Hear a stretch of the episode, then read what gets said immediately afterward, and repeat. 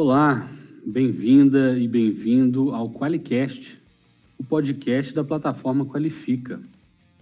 Eu sou o professor Rafael Ávila e hoje estou com uma convidada para lá de especial e por um assunto bem complicado, então a gente vai tentar decifrar um pouco dessa sigla, LGPD.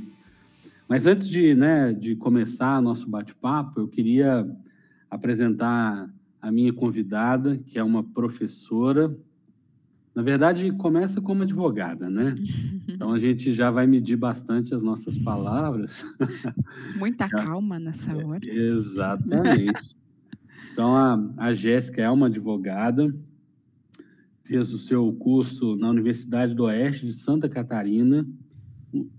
E eu tive o prazer de conhecer a UNOESC em 2015, já tem bastante uhum. tempo.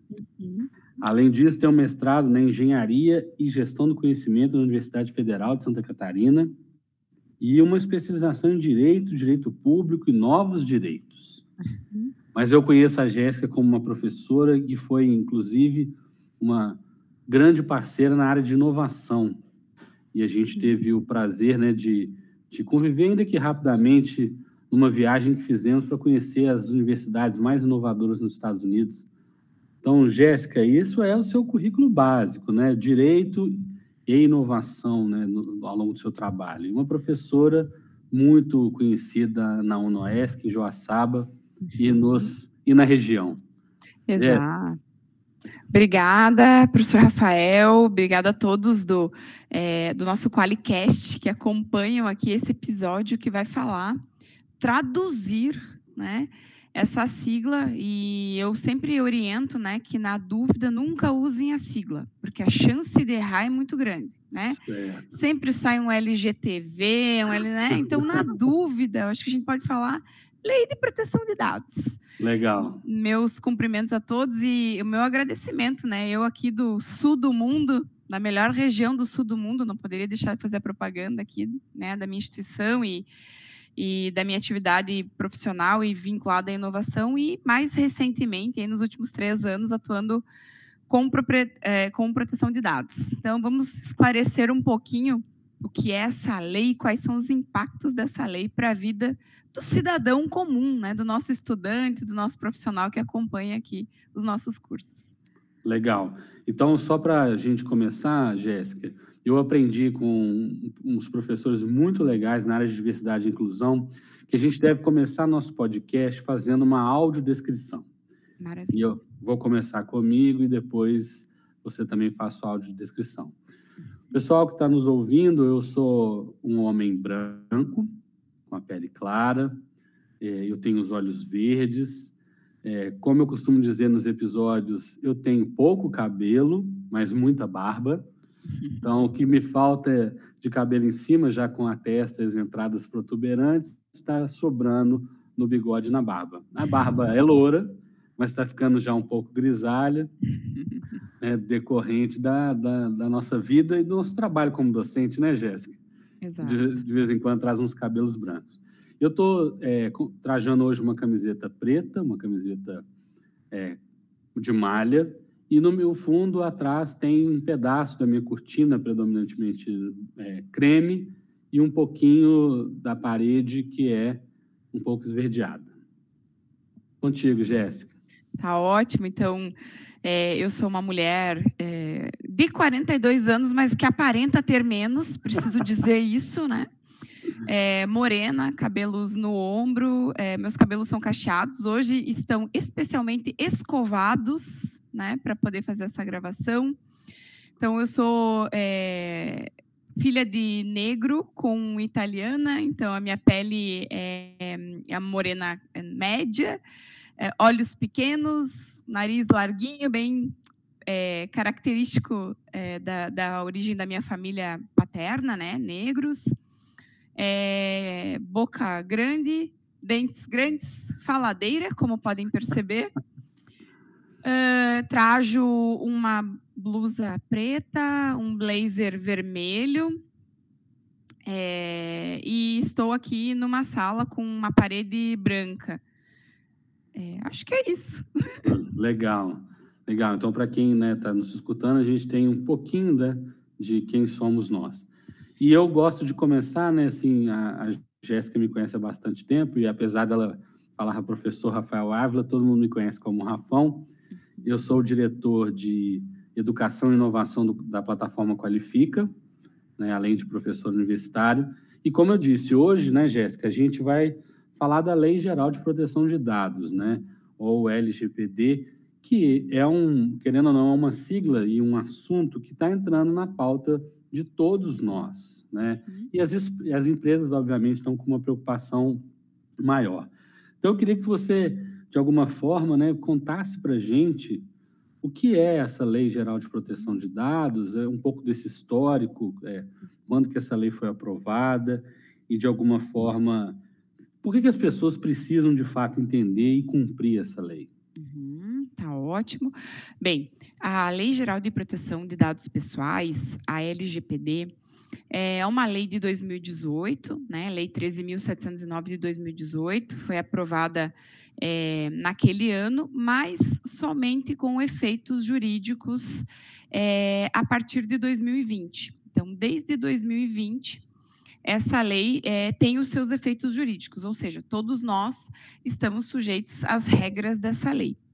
É, é a primeira vez que o nosso país cuida dos nossos dados pessoais? Tem uma regra, tem uma legislação que cuida dos dados das pessoas? Não. É, Para que vocês tenham uma ideia da complexidade, hoje são mais de 5 milhões de normas nesse país. Né? E várias delas, inclusive a nossa Constituição Federal, que é o principal documento jurídico que nós temos no nosso país, já cuida dos direitos das pessoas, dos limites, né, direitos e deveres quando eu falo de um indivíduo, dos dados referentes à pessoa, à imagem, à honra. Outras regras além da Constituição Federal, Código Civil, Código de Defesa do Consumidor, o que, que eu posso fazer com o dado de um cliente, o que, que eu não posso. E, e aí, na onda da legislação internacional, que lá em 2020 na, na Europa aprovou o seu regulamento, estabelecendo de modo mais preciso, mais claro, o que, que pode e o que, que não pode fazer com dados de pessoas. É, é óbvio que empresas que estejam na Europa e atuem no Brasil, de nada adianta eu ter uma regulamentação cuidadosa em Portugal se a minha filial, se o meu representante no Brasil não cumpre. Então, isso gerou no âmbito internacional uma pressão nos países. Olha, país é, você tem que adequar também a sua legislação, senão eu não vou mais abrir empresa aí, não vou mais negociar aí. Como é que eu vou garantir que os dados dos meus clientes, dos meus funcionários estão seguros se as tuas normas não prevêem isso? E aí o Brasil aprovou essa lei que entrou em vigor, começou a ter os seus efeitos jurídicos em 2020, então não tem mais fugir, né? A lei está valendo, não vai deixar de valer. Desde 2021, essa lei começa é, a aplicar penalidades administrativas. Para que vocês entendam, no direito, quando a gente descumpre alguma regra, a gente pode ter três castigos, três penalidades, três tipos de consequências. A primeira é a penalidade judicial. Quando alguém vai lá no juiz e diz: olha, esse indivíduo voluntariamente é, não reparou um dano que ele me causou. Aí o juiz vai dizer, tem razão, vamos penalizar, sentença judicial, vai ser preso, vai pagar multa, enfim, né? decisão do juiz. Segunda situação, penalidade no âmbito jurídico, é a penalidade administrativa. Por exemplo, eu aqui sou muito penalizada administrativamente no trânsito, né? É, falo no telefone, estaciono o carro no local proibido, multa. A multa é uma penalidade administrativa.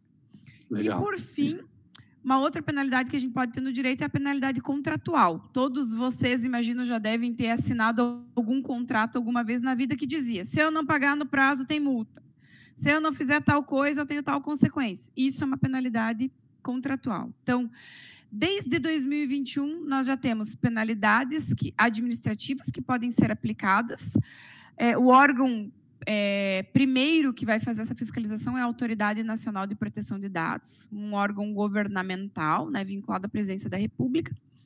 E desde 2020, penalidades judiciais e penalidades contratuais. Ou seja, não é, ah, se eu quiser respeitar os dados das pessoas. Se eu não respeitar, eu vou ter consequências administrativas, judiciais ou contratuais.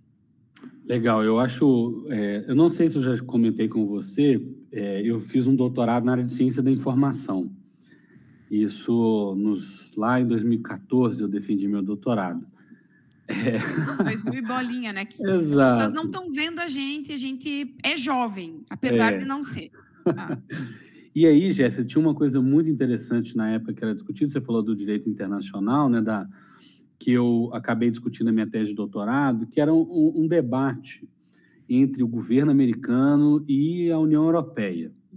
É, que era, na época era muito interessante, por quê? Porque depois dos atentados de 11 de setembro, em 2001, os Estados Unidos usaram a questão da guerra ao terror e da ameaça terrorista para colocar o, direito do cidadão, do indivíduo, em segundo lugar, em detrimento da segurança nacional.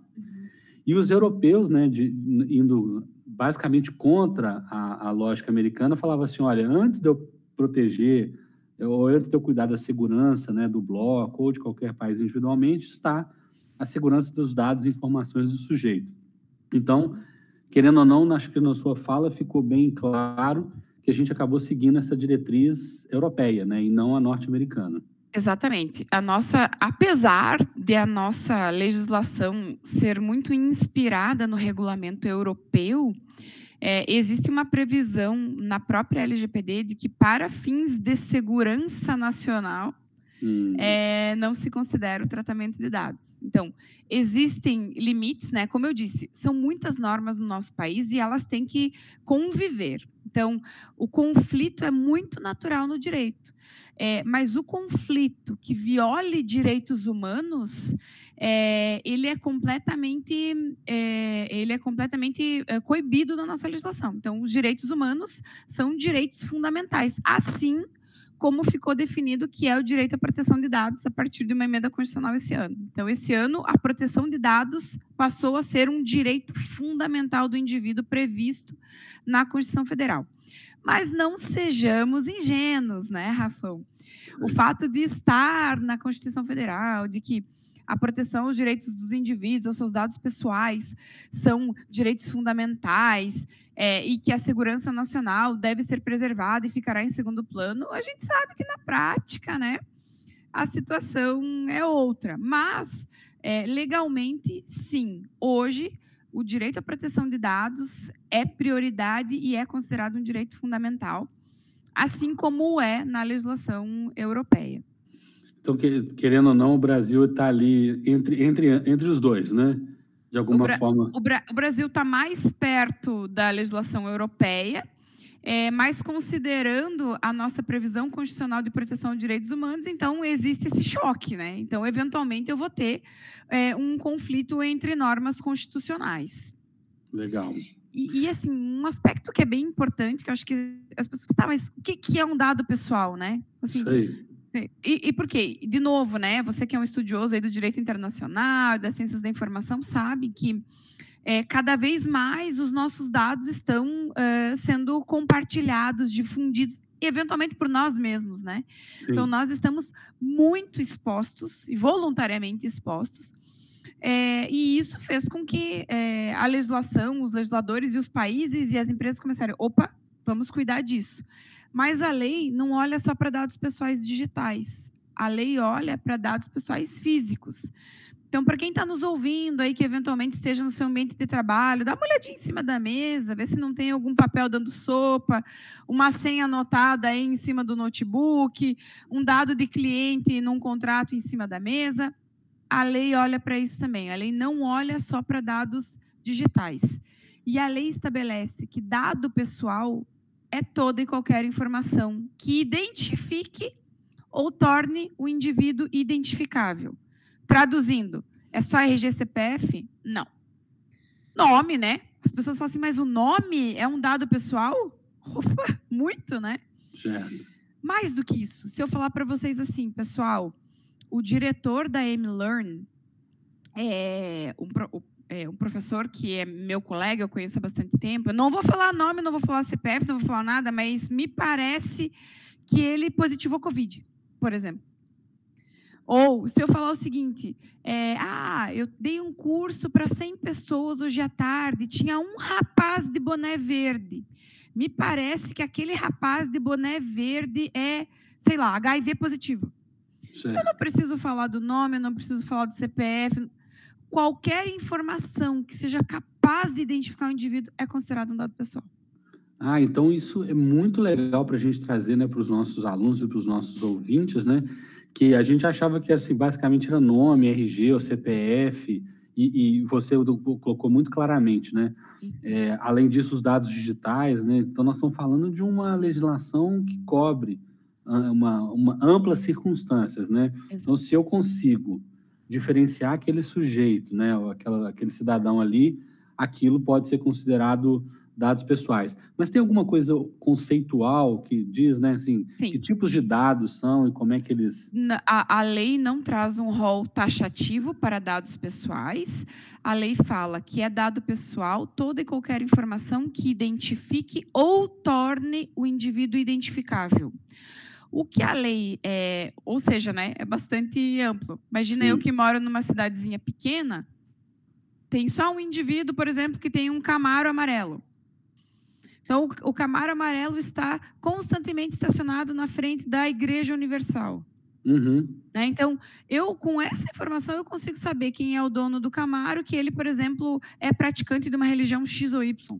Né? Então, e aí, se tratando de é, dados pessoais, que além de identificar o indivíduo, ainda possam é, suscitar um tratamento é, preconceituoso, o que é o caso dos dados pessoais considerados sensíveis, hum. aí sim a lei traz isso num rol, né? Então a lei fala, por exemplo, que o dado pessoal sensível são dados pessoais que identifiquem a origem racial ou étnica, convicção religiosa, opinião política, é, filiação a sindicato ou organização né, de caráter religioso, filosófico, político, dados referentes à saúde, é, vida sexual, dado genético ou biométrico. Então, esses dados são dados considerados dados pessoais sensíveis, relacionados lá na lei. Por quê? Porque além de identificar o indivíduo, ainda podem suscitar um tratamento preconceituoso. Ou seja, ah, o indivíduo é muçulmano, Mariazinha é HIV positivo, fulaninho é COVID.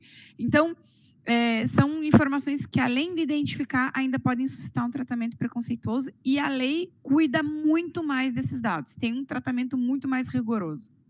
Entendi. Então a gente está falando que existe essa categoria mais ampla, né, dos dados uhum. pessoais, genericamente. e existe genericamente que não é tão taxativo como você uhum. diz, uhum. mas em relação a dados sensíveis, então que pode suscitar uma uma, um tratamento diferenciado, né? Exato. E, como você diz, eventualmente preconceituoso.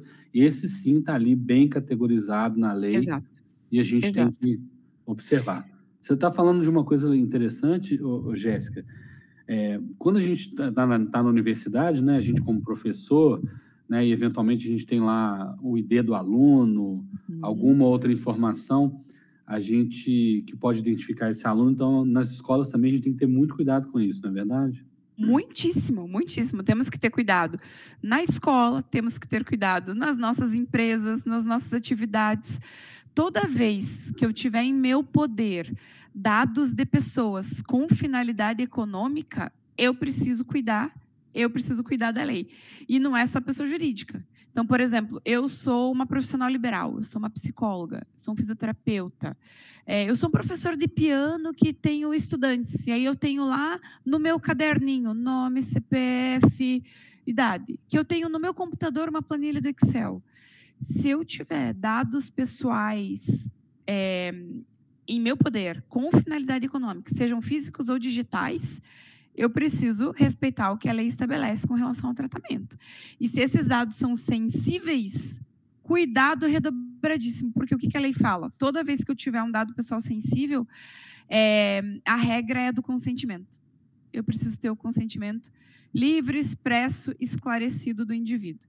Só o consentimento? Não. A lei fala de outras situações que permitem, mas a regra é do consentimento para uhum. dados pessoais sensíveis, tá? Porque isso também gerou uma confusão, assim, bah, então agora toda vez que eu tiver um cliente, eu vou precisar ter o consentimento dele para usar. Tem um, um aluno no, no Qualifica, eu vou precisar do consentimento dele para tudo? Não. Eu posso ter um contrato e no contrato tem uma previsão lá que eu vou usar a imagem do aluno, por exemplo.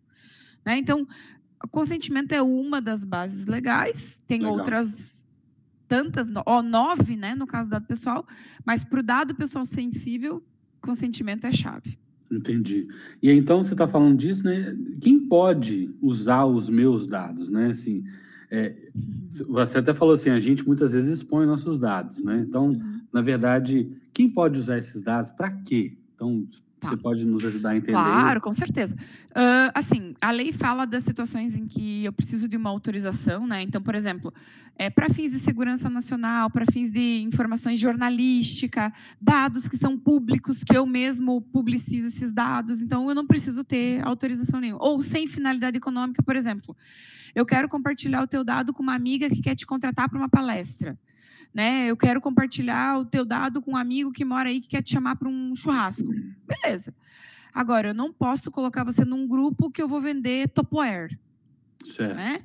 Então, quando tiver finalidade econômica, né, tem esse, tem esse cuidado. É, quando que eu posso? A lei diz 10 situações que eu posso ter dados em meu poder. Quando eu tenho consentimento do indivíduo, quando eu tenho contrato, quando eu tenho uma obrigação legal, quando eu é, quero cumprir políticas públicas, por exemplo, porque a lei se aplica à área pública também, então um município quer dar cesta básica para a família carente. Para isso, precisa saber se a família é carente mesmo, vai lá, pega os dados. Pode? Pode, para cumprir políticas públicas, para uhum. essa finalidade. Tá? É, quando eu quero fazer o exercício de um direito legal, né? Você bateu no meu carro, saiu correndo, quero te processar. Posso pegar lá a placa do teu carro, buscar os seus dados para ingressar com uma ação? Posso para fins de saúde, tutela da saúde ou para profissional de saúde? Posso? Posso.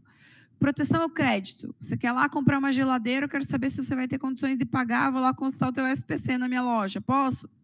Pode. Então, a lei estabelece 10 situações em que eu consigo usar esses dados sem descumprir. Mas mesmo que eu tenha uma autorização legal, eu tenho que sempre cumprir os preceitos e os princípios da lei boa fé, segurança, finalidade. Se eu peguei os seus dados para te cadastrar no meu curso, qualifica, é para isso que eu vou usar. Eu não posso uhum. usar o dado do meu aluno para outra finalidade que não foi aquela. Se eu vou fazer o teu cadastro para cortar o teu cabelo no salão de beleza, que dados que eu preciso? Nome, CPF, endereço, né, para emissão de um cupom fiscal. Preciso saber o nome da tua mãe? Preciso saber o teu signo? Não. Então, qual que é a necessidade? Então, a lei traz alguns princípios, né? Finalidade, necessidade, adequação, segurança, que além é, da base legal, eu tenho que respeitar quando eu tenho um dado de uma outra pessoa em meu poder. Então, esse dado não pode ficar dando sopa, não posso vender, não posso usar para uma outra finalidade. É isso que a lei estabelece. Que o quê? Que os dados das pessoas não podem ser usados aí ao meu bel prazer. Certo. Tem critérios. Ô, ô, Jéssica, eu acho muito interessante você trazer isso, porque quando a gente, como cidadão comum, né, eu estou nem falando aqui em nome da empresa, no cargo, a gente é, é relativamente bem descuidado com os nossos dados, né? Uhum. E, e, e, você. E tem uma coisa que é muito, acho que interessante, é, para quem não é do direito saber, né? Que as leis são baseadas em princípios, em valores, tá. como você trouxe. E essa questão da finalidade ela é muito relevante, né? Então, se eu coletei os seus dados como estudante na minha plataforma, significa que eu não posso usar os seus dados para vender picolé, para vender outra coisa, eu não posso passar para outra empresa, a não ser que tenha seu consentimento. Então, acho... A não ser que no contrato de estudante tenha uma cláusula dizendo a ah, qualifica, poderá compartilhar os dados do estudante com uma empresa parceira, por exemplo.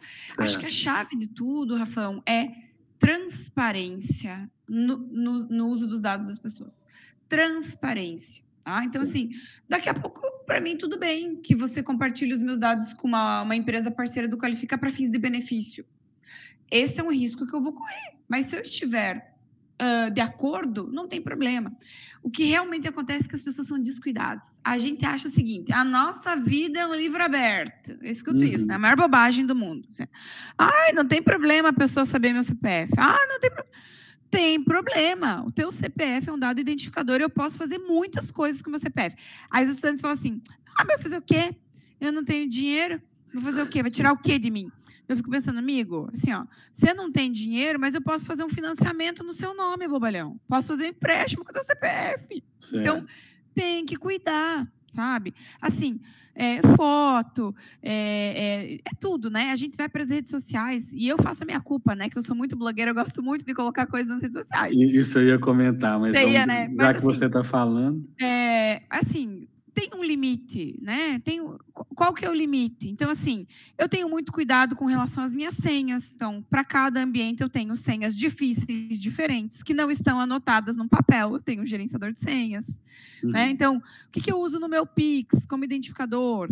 É, o, o, o que, que eu uso nas minhas redes sociais como informação? Eu uso o que eu quero que as pessoas saibam, né? E eu estou sempre monitorando banco, rede social, cartão de crédito, por exemplo, cartão de crédito. Eu só uso meu cartão online, né? Porque a senha muda. Então, tem muitos cuidados que você pode ter. Eu, eu brinco, o pessoal brinca aqui, né? Porque passou a pandemia, eu não sofri nenhum golpe e não peguei Covid, né? Então eu tô. Eu às vezes me pergunto se eu existo mesmo, né? Porque realmente ninguém está livre. Pode acontecer. É, mas considerando o que eu faço, assim, até acho que eu estou me saindo bem. Então, eu, eu acho que você entrou num ponto aí que talvez seja muito. Eu já ouvi isso muito das pessoas mais jovens, assim. Ah, eu, é, eu realmente eu não me importo, não tem nada. Privacidade, que bobagem, né? Tudo que eu, que eu quero, eu coloco, minha vida é um, é um livro aberto, como você disse. E aí me leva muito essa, esse, esse questionamento sobre a internet, né? Então, você falou que a lei vale para tanto para dados em, eh, digitais e para dados em papéis, né? Então, a gente fazer um gerenciamento desses documentos é relevante. Muito. E a internet, Jéssica, assim, cara, porque a internet parece uma, uma terra sem lei, né? É, sem lei. É, o pessoal brinca assim. Tudo que se aplica no âmbito físico se aplica no âmbito digital. Então, assim, um furto, seja de uma caneta do colega ao lado, seja um golpe no Pix, é um crime, é uma prática punível pelo direito. O que acontece na internet é que nós nem sempre temos ferramentas necessárias para coibir as práticas, para evitar que elas aconteçam ou para punir o indivíduo. Depois que, por exemplo, você cai num golpe Pix e você passa um valor para o indivíduo, dificilmente se recupera o dinheiro, porque hoje as coisas são muito rápidas. né? Então, o que acontece no âmbito digital, as leis se aplicam tal qual no âmbito físico. Tem penalidades, tem consequências tão gravosas quanto. O que acontece no âmbito digital é que as coisas acontecem muito rápido. E tem um outro problema que é a dificuldade que nós temos do direito ao esquecimento no âmbito digital. Ah, legal. Então, assim, ó, é, se eu coloco hoje nas redes sociais, o Rafão é um safado, e alguém printa isso, por mais que você ingresse com uma medida liminar, que você consiga que eu tire essa informação de uma rede social, quem printou, printou, não se perde mais. Uhum. Por isso que eu falo com os estudantes, cara, essa história de foto para namorado, vídeo para namorado, não façam, não façam. Porque se uma pessoa salvou essa informação, você nunca mais está esquecida. Uhum. Você não consegue mais coibir a proliferação dessa informação. E às vezes é uma informação que te causa muito dano, né? Muito prejuízo. E até você provar que tomada não é focinho de porco, vice-versa, você pode ter um prejuízo financeiro, moral, muito sério. Então, assim, muito cuidado com o uso que a gente faz dos dados, dos nossos e das outras pessoas. Quando eu uso indevidamente o dado de uma outra pessoa, eu posso ser responsabilizado. Então eu falo, ah, recebi uma informação que eu não sei que é verdade, um vídeo, uma foto no WhatsApp, saio distribuindo. Não, não façam. A gente pode sofrer consequências. tá? Então, internet não é terra sem lei. Então, eu, eu acho legal você comentar isso, até eu vou aproveitar essa consultoria aqui ao vivo, né, gente? Ah, tá, OAB me prende daqui a pouco. Não, é porque eu, eu tive uma, uma discussão com a minha esposa há alguns anos, porque a gente tem uma, uma filha pequena, e, e, e- e a gente não, não é naquele calor, assim, de, naquela emoção de ser pais, a gente colocava muita fotinho dela, nome, e, e essas coisas. E, num determinado momento, acho que a gente estava debatendo, são dois professores, né? É. Segura. Chegou no, no jantar de casa, a gente falando sobre o direito à privacidade dela, que ainda não, tem, não tinha consciência das coisas. Então a gente falou assim, poxa, eu estou colocando uma foto dela, mas será que ela, quando tivesse os 12, 15 anos, Uhum. é, gostaria dessa prática? Então a gente acabou refletindo e foi um negócio muito interessante, porque a gente parou de, de colocar postagens sobre uma criança. Como é que essa coisa da. Eu queria que você comentasse um pouco né, de- dessa questão da, da internet, das regras, da lei, da privacidade, inclusive para as crianças, nossos filhos? No que diz respeito a, a, dados de crianças e adolescentes, eles só podem ser tratados, e quando eu falo de tratamento de dados é tudo, né? Coletados, utilizados, armazenados, repostados, compartilhados, são 21, 21 verbos que a lei traz. Só podem ser tratados com consentimento expresso do responsável legal. Inclusive na escola, inclusive, né? Então, tem que ter muito cuidado. Dados de crianças e adolescentes, cuidado redobradíssimo, sempre com consentimento do responsável legal. E é interessante você comentar, porque foi polêmica uns dois anos atrás. Você deve lembrar aquela criança da capa de um CD antigo do Nirvana, que era um bebezinho sim, sim. nadando atrás de uma, uma nota. O garoto que era esse bebezinho, ingressou com uma ação contra os pais e contra a banda, por ter divulgado a sua imagem bebezinho nu dentro de uma piscina. Certo. E isso trouxe a discussão realmente essa questão né, da, da, proteção de dados. Então, hoje, o menor de idade, a responsabilidade é dos pais. Então, você e a Ju tem que decidir é, como é que vocês vão lidar com a proteção de dados da filhotinha de vocês. Né? Uhum. Né? Quando ela atingir a maioridade, se tiver alguma situação que eventualmente possa ter causado algum prejuízo, constrangimento a ela, ela pode sim né, pedir a reparação disso. A minha filha adolescente por exemplo, já me pediu, mãe, eu não quero nenhuma informação minha, foto, nada em nenhum lugar, não quero que tu poste. Uhum. Né? Então, é, o meu filho menor gosta, eu cuido, assim, é, por exemplo, não tem foto da escola que eles estudam, então, né, da onde a gente mora, informações que eu, agora tem foto deles lá na minha rede social. Né? Uhum. Né? Eu não marco, não, né, eles não têm rede social, enfim. Mas é uma definição do responsável legal, que é responsável por tudo que acontece com as, com as, crianças. E é um problema, porque assim, o que a gente tem visto de crime com relação às crianças, imagem, vídeo, é uma coisa assim absurda, absurda. Então assim, eu eh, particularmente acho que você e sua esposa têm toda a razão, né? Quanto mais cuidado, melhor. Você sabe uma coisa que eu fiquei pensando assim, né, quando a gente foi trazer esse tema né, de, de, de lei de proteção de dados. Ah, tudo bem que eu, de alguma forma, eu tenho uma trajetória, mas eu, ah, eu acho que as pessoas, de alguma maneira, acham que é só a empresa que tem que, que cumprir, né? Todo só, mundo. Então, é, é, eu acho que talvez esse seja o ponto para a nossa audiência entender, inclusive estudantes e colaboradores e, e colaboradores Exato. de outra empresa, de que não é só a empresa que tem que cumprir, não. somos todos nós todos. E pessoas físicas que usem dados com finalidade econômica também, assim, com a mesma exigência de uma PJ, de uma pessoa jurídica. Quando eu olho para a empresa, que dados que a empresa tem, né? Se alguém está nos acompanhando aí, é funcionário, é dono de empresa. Bom, eu tenho dados de clientes e dados de funcionários. Às vezes os empreendedores... E eventualmente assim, de fornecedores também. Né? Fornecedores, né? parceiros, todo... Ah, mas eu, eu... Clientes que dizem, ah, mas eu sou uma grande indústria, eu só vendo para outras pessoas jurídicas. Sim, mas você tem mil funcionários. Ah, mas dados de funcionário também? Sim, gente, funcionário também é pessoa, também é gente, né? mesmo cuidado. Ah, mas e o meu cliente que é pessoa jurídica? Depende. Que informação que você tem da pessoa jurídica? Se você tiver o nome e o CPF do sócio, você tem dados de pessoas no seu poder. Então tem que cuidar. Então é exatamente isso que você falou, Rafão. Toda vez que eu tiver pessoa e estiver gerenciando esses dados em todo o país, inclusive empresas estrangeiras também precisam respeitar a nossa legislação. Isso vale para todos. E aí assim, e pessoas jurídicas, por exemplo, que não têm finalidade econômica, uma associação, uma igreja, um partido político, também.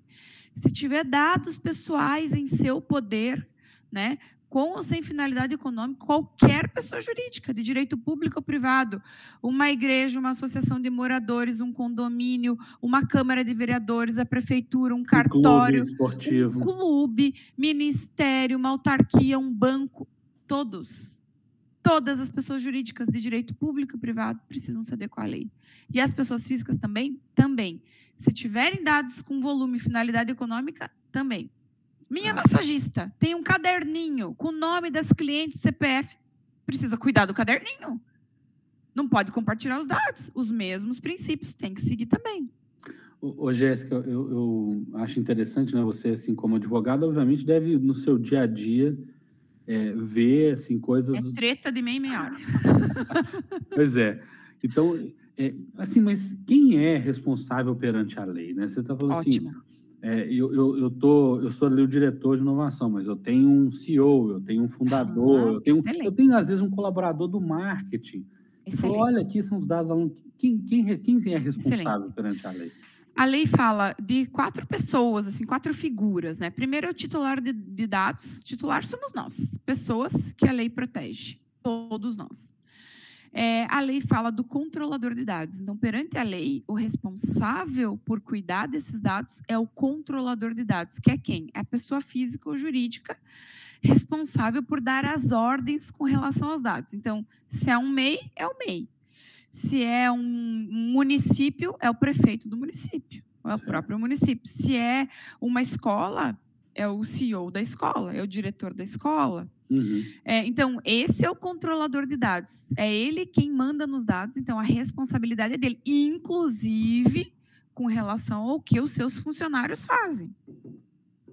Então, por isso que é importante adequar as empresas à legislação. Treinar funcionário, olhar para as políticas, olhar para o mapeamento de dados, ver se está tudo fazendo direitinho. Tá, mas então o meu diretor de marketing ele pode ser responsabilizado se ele estava treinado, se a empresa tem políticas. E se ele der causa, também pode ser chamado a responder. Mas Agora... o, oficialmente é o controlador de dados, é o gestor da empresa, é o dono da empresa, é o responsável, seja uma pessoa física ou jurídica.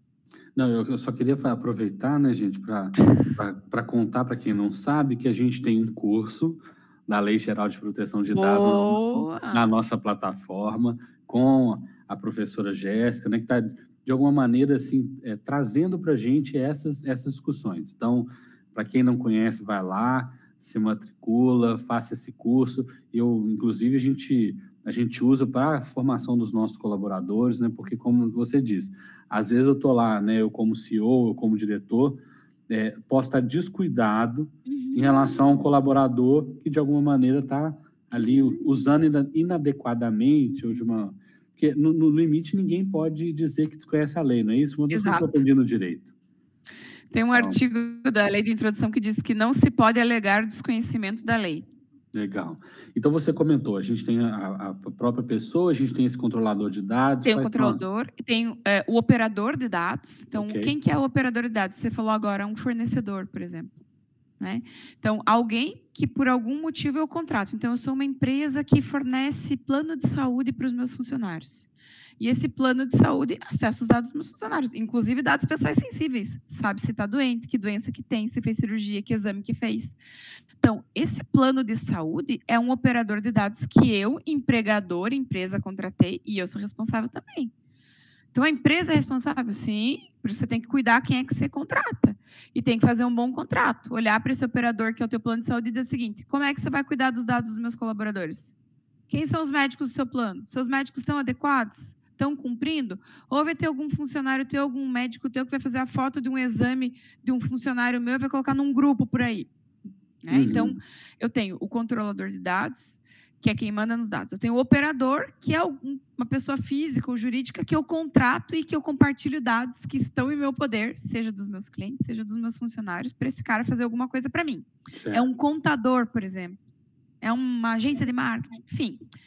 Eu tenho o titular de dados, nós, e nós temos ainda uma outra figura, que é a figura do encarregado de dados. O encarregado hum. de dados é como se fosse um auditor de dados dentro da empresa. É uma pessoa que vai estar full time ou não, né, dedicada, dependendo do tamanho da empresa, do volume de dados, enfim, né, não existe uma conta padrão, é, que vai estar lá olhando para o cumprimento dessa lei. De repente, ele já ocupa uma outra função de auditoria, ou já é o advogado, ou já é o TI vai garantir que a lei esteja cumprida e se eu tiver algum incidente de dados, né, algum uso não autorizado, alguma situação, vai acontecer, tá? Incidente de dados, ninguém está livre disso. Por mais que a gente cuide, eventualmente acontece. Uhum. E é esse sujeito que vai dar jeito de responder um titular que faça uma reclamação, é, responder uma autoridade fiscalizadora. A gente tem a NPD, mas nós somos fiscalizados por mil pessoas, né? Ministério Público, PROCON, são órgãos específicos de cada área.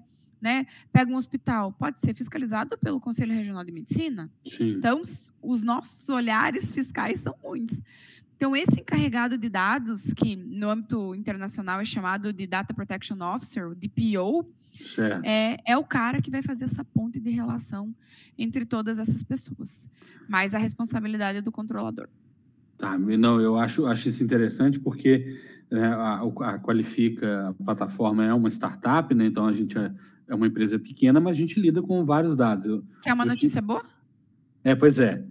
Não, na verdade é que eu tive numa outra empresa, né, que é muito, é, um, é muito maior e, e, e, eu queria te perguntar isso, assim, né, a gente tem essa figura do, do DPO, né, que seria aquele responsável ali por, uhum. por responder a alguém que está requerendo alguma coisa ou Sim. a própria autoridade.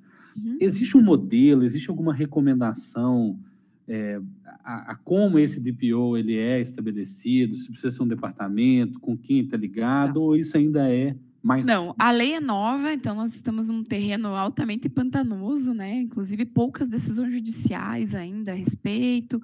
Uma notícia boa que eu tenho para vocês é que startups, empresas de pequeno porte, no início do ano foram desobrigadas a ter um encarregado de dados. Então, quem é startup, pequena empresa, não precisa, não é obrigado. É recomendado? É. Né? É uhum. recomendado, é.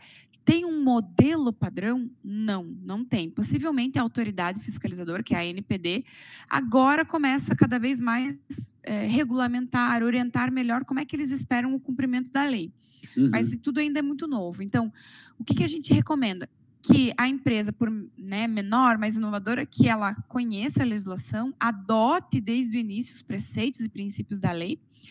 Mas, assim, não faz sentido. Eu sou um MEI com um funcionário, eu sou um MEI sozinho que eu tenho. Quem que vai ser o encarregado de dados? Eu, eu vou ser o né? controlador né? encarregado, né? Então, ainda não. É recomendável, né, que se conheça e que se aplique a lei, mas para as pequenas não é exigido. E não, não existe um modelo ainda. Acho que, como você disse, por exemplo, eu já vi empresas que o, esse departamento de proteção, essa figura tão ligadas ao departamento jurídico. Pode ficar na TI, pode ficar no jurídico. O que, que eu recomendo com relação ao encarregado de dados? Que seja uhum. um, um, indivíduo, uma indivídua, né? Uhum. Que conheça minimamente a legislação, que conhe, tenha noções de eh, segurança da informação e que conheça muito a empresa, que conheça muito o modelo de negócio porque não tem uma conta pronta.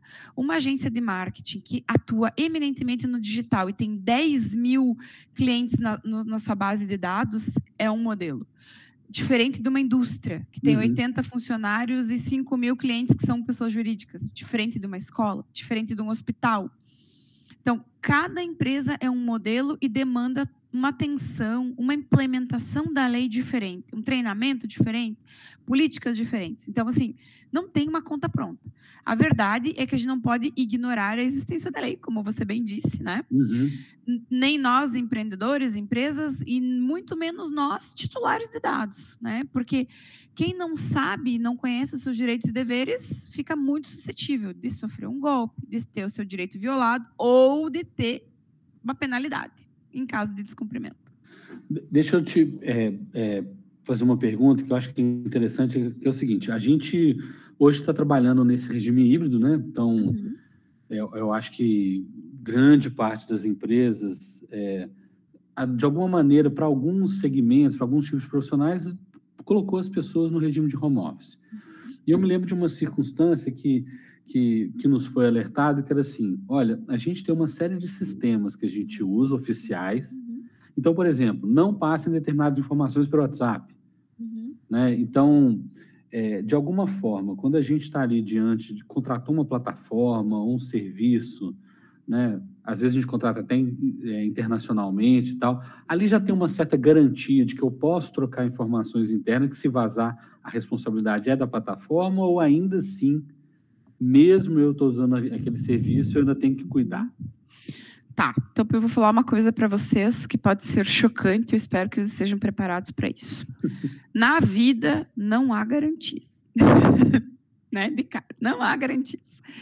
É, não existe nenhum sistema 100% seguro, eu sempre recomendo que exista um contrato bem feito. Uma vez que você tem um contrato bem feito, responsabilizando as partes, inclusive em caso de incidentes, permitindo auditoria, obrigando as partes. E aí depende, né?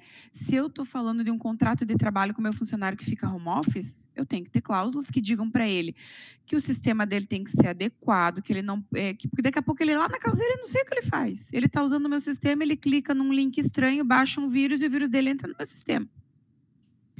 De repente eu digo para ele que ele tem que, que ele não pode usar o WhatsApp, ou que ele tem que usar o WhatsApp web, e ele usa o dele particular, e ele sofre um golpe, tem dados do meu aluno dentro do WhatsApp dele, dados do meu cliente, e o celular dele foi furtado. E, e daí dentro dos dados tem lá na galeria dele uma cópia de cartão de crédito de um cliente, por exemplo. Certo. CPF, RG. Então assim, o que, que a gente recomenda? Sempre um excelente contrato, prevendo todas as situações, e aí cada caso é um caso, que dados que eu estou compartilhando, quais são as condições, o que, que eu permito, o que, que eu não permito.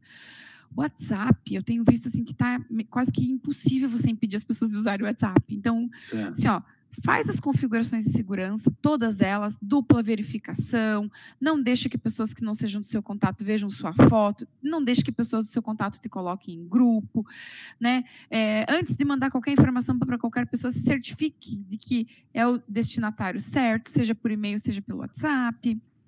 Então, tem muitas, é, muitos meios de garantir, minimizar a chance de a gente sofrer um golpe. Por exemplo, se alguém me pedir dinheiro pelo WhatsApp, eu nunca passo.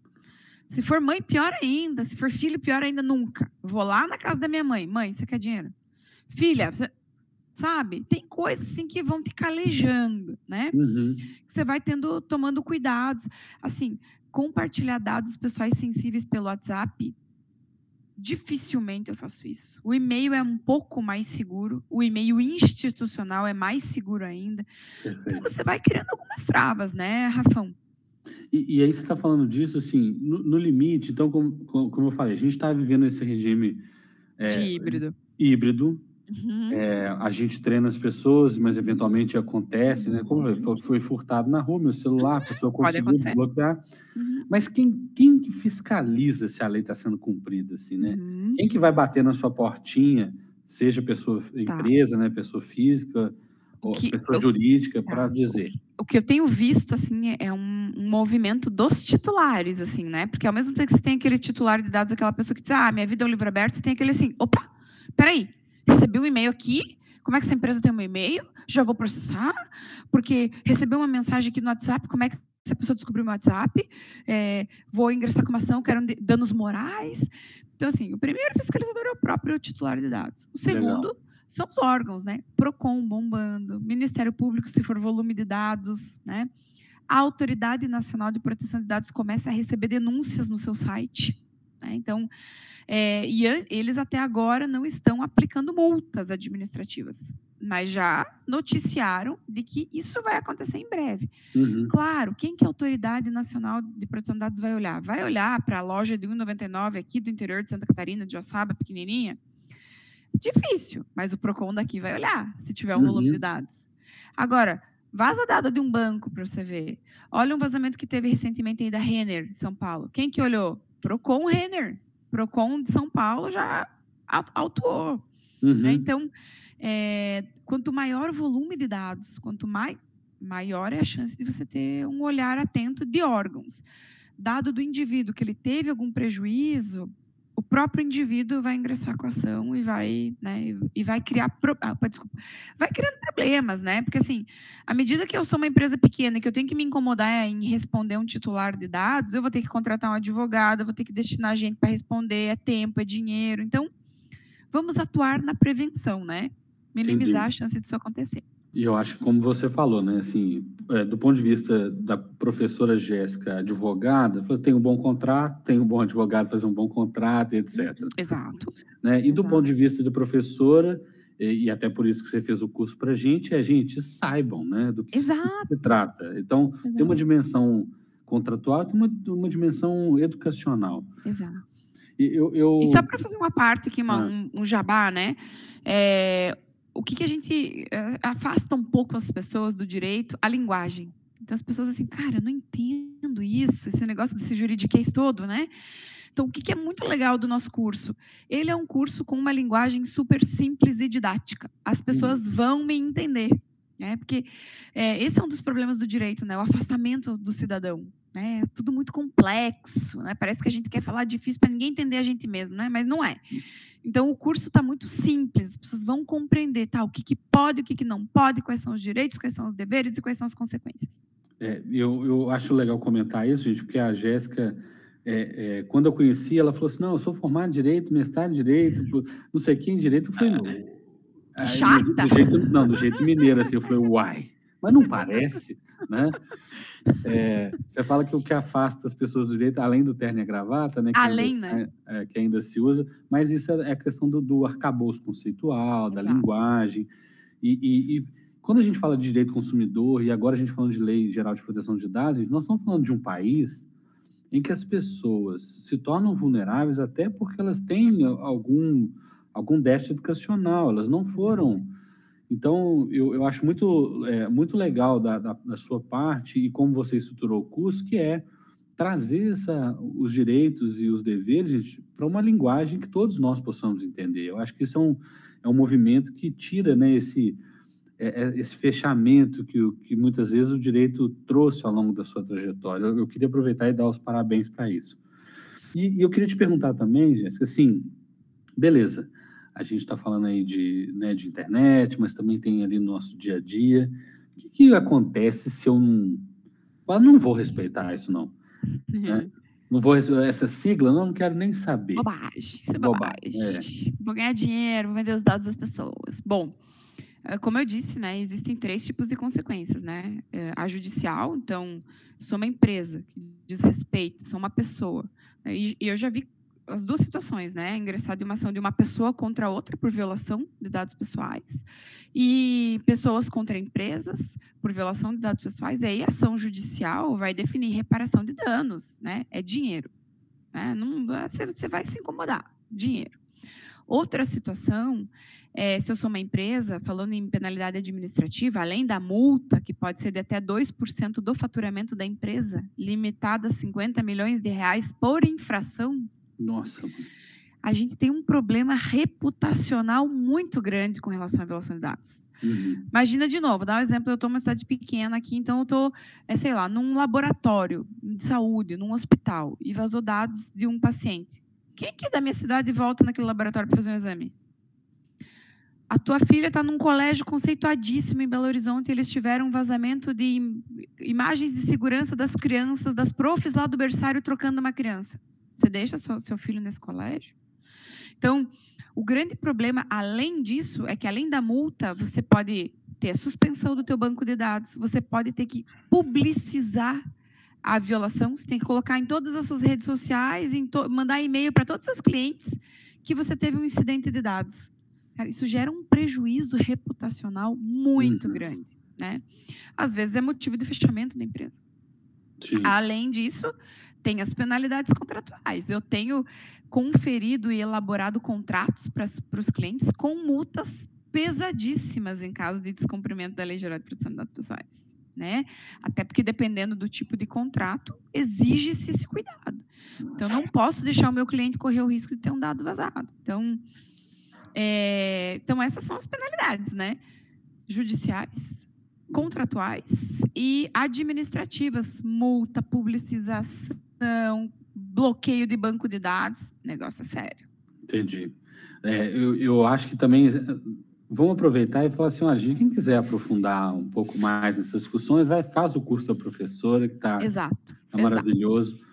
Eu queria para a gente, acho que começar a encerrar nosso papo, né?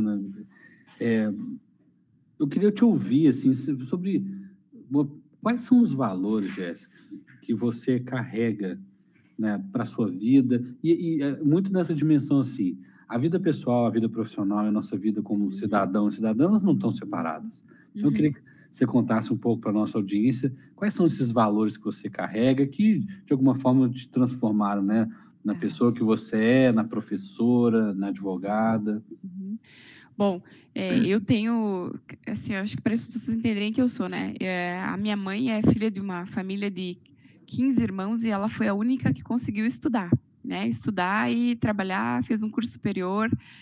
E então eu sou filha dessa mulher, né? Que é, não obstante assim as milhares de dificuldades da família, do mundo financeiras, sociais, conseguiu estudar e eu vim dessa família, né? Meu pai também. E eu sempre quis ser professora, sempre quis que as pessoas acessassem o conhecimento e eu consigo fazer isso hoje no direito, né, na inovação e agora trabalhando com proteção de dados.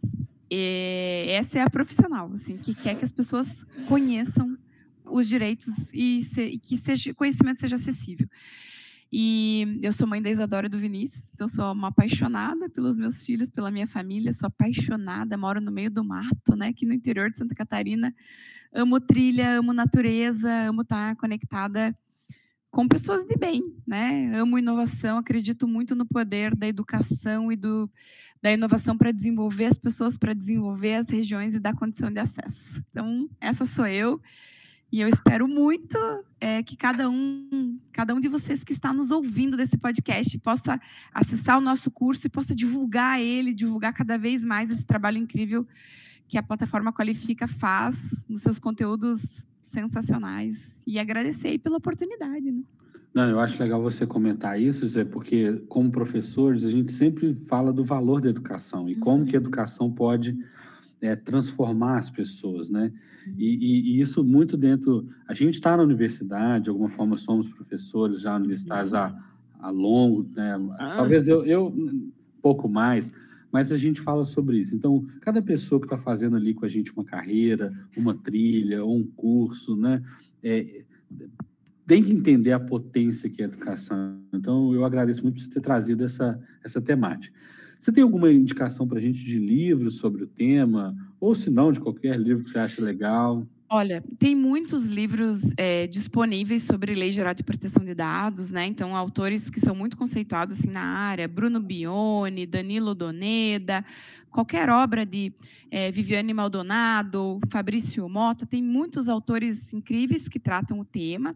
E eu queria recomendar também é, filmes que que eu acho que bem ah, legais legal. e dão uma dimensão assim do que, que é a proteção de dados e o quanto nós estamos suscetíveis.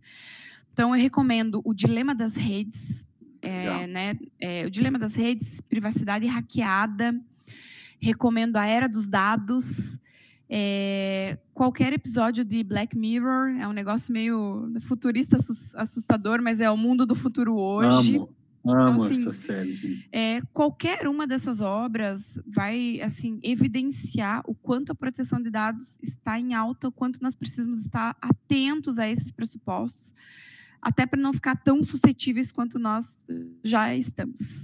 Ô, ô Jéssica, eu até esqueci de perguntar esse comentar, mas assim, quando toda vez que a gente recebe um aplicativo assim, mudamos nossa política de privacidade. Ai, cara, que a gente não lê e fala, aceita, tá tudo bem, tá é. ficha. Ou, ou, seja, como advogada, você diz leia, né? Por Saiba. favor, por favor, leiam.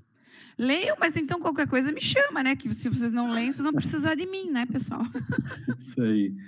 Não, eu também queria, se você tiver alguma, acho que você já falou um pouco da educação, mas alguma frase para reflexão para os nossos estudantes e do direito ou não, ou não, né, da Cara, eu, eu gosto muito, tem muitas frases que eu gosto, essas frases de efeito, né? Mas para mim, assim, é uma que eu, que eu sou muito fã, assim, que é a do Toffler, né? Que os analfabetos do século XXI não são quem não seja capaz de ler ou de aprender, mas são aqueles que são incapazes de aprender, desaprender, reaprender. E o mundo hoje exige isso, isso da gente. Não é porque eu sou contador, que eu sou um estudante, eu sou um professor, eu sou um advogado, eu sou um médico, que eu não preciso conhecer de proteção de dados. Como uhum. cidadão, eu preciso saber quem eu sou, quais são os meus direitos, quais são os meus deveres, ser humilde, capaz de aprender, desaprender e reaprender a todo tempo, é, para poder efetivamente ser um cidadão do mundo, um cidadão que é, proteja a sua própria vida, pessoal, profissional, sua família e impacte a vida dos outros. Legal. Eu devia ter me preparado com uma fase de efeito melhor, assim, Rafael, mas acho que. Né? Não, é, é, o Toffler, ele, querendo ou não, ele, é, ele é um futurista, né? As pessoas, uhum. as pessoas falam dele, a gente que é de inovação, sim, sempre lê coisas, mas de fato ele está falando sobre educação, né? No limite, uhum. é, um analfabeto ou analfabeta será aquela pessoa que não é capaz de continuar aprendendo. A gente, uhum. de alguma forma, como professores e como inovadores, a gente está assim sempre ali com as nossas turmas, né, gente? Vamos Exato. continuar. Ô, ô, Jéssica, na verdade eu queria agora agradecer a sua presença. Essa discussão sobre Lei Geral de Proteção de Dados, LGPD, não confunda com outras siglas. Por favor. É tão importante. Então, eu, em nome da plataforma Qualifica e de todos, de toda a turma que está ali trabalhando para fazer o melhor possível, a gente uhum. queria te agradecer. Eu que agradeço e parabenizo o time, é incrível, Sara, você, o Fábio, aqui, a todos que nos acompanham. É, e não deixem de prestigiar os cursos Qualifica, que são feitos com um critério, com cuidado, né? sempre olhando para o desenvolvimento do indivíduo, do profissional, do cidadão. Parabéns, já sou muito fã. Contem comigo, espero vocês no curso. Por favor. Maravilha, gente. Então, eu mais uma vez agradeço. Aí é aquele famoso bom dia, boa tarde, boa noite. Não sei que horas que você está nos escutando. É, e fica aqui o convite para você acompanhar os próximos episódios do nosso Qualicast, né, o podcast da plataforma Qualifica.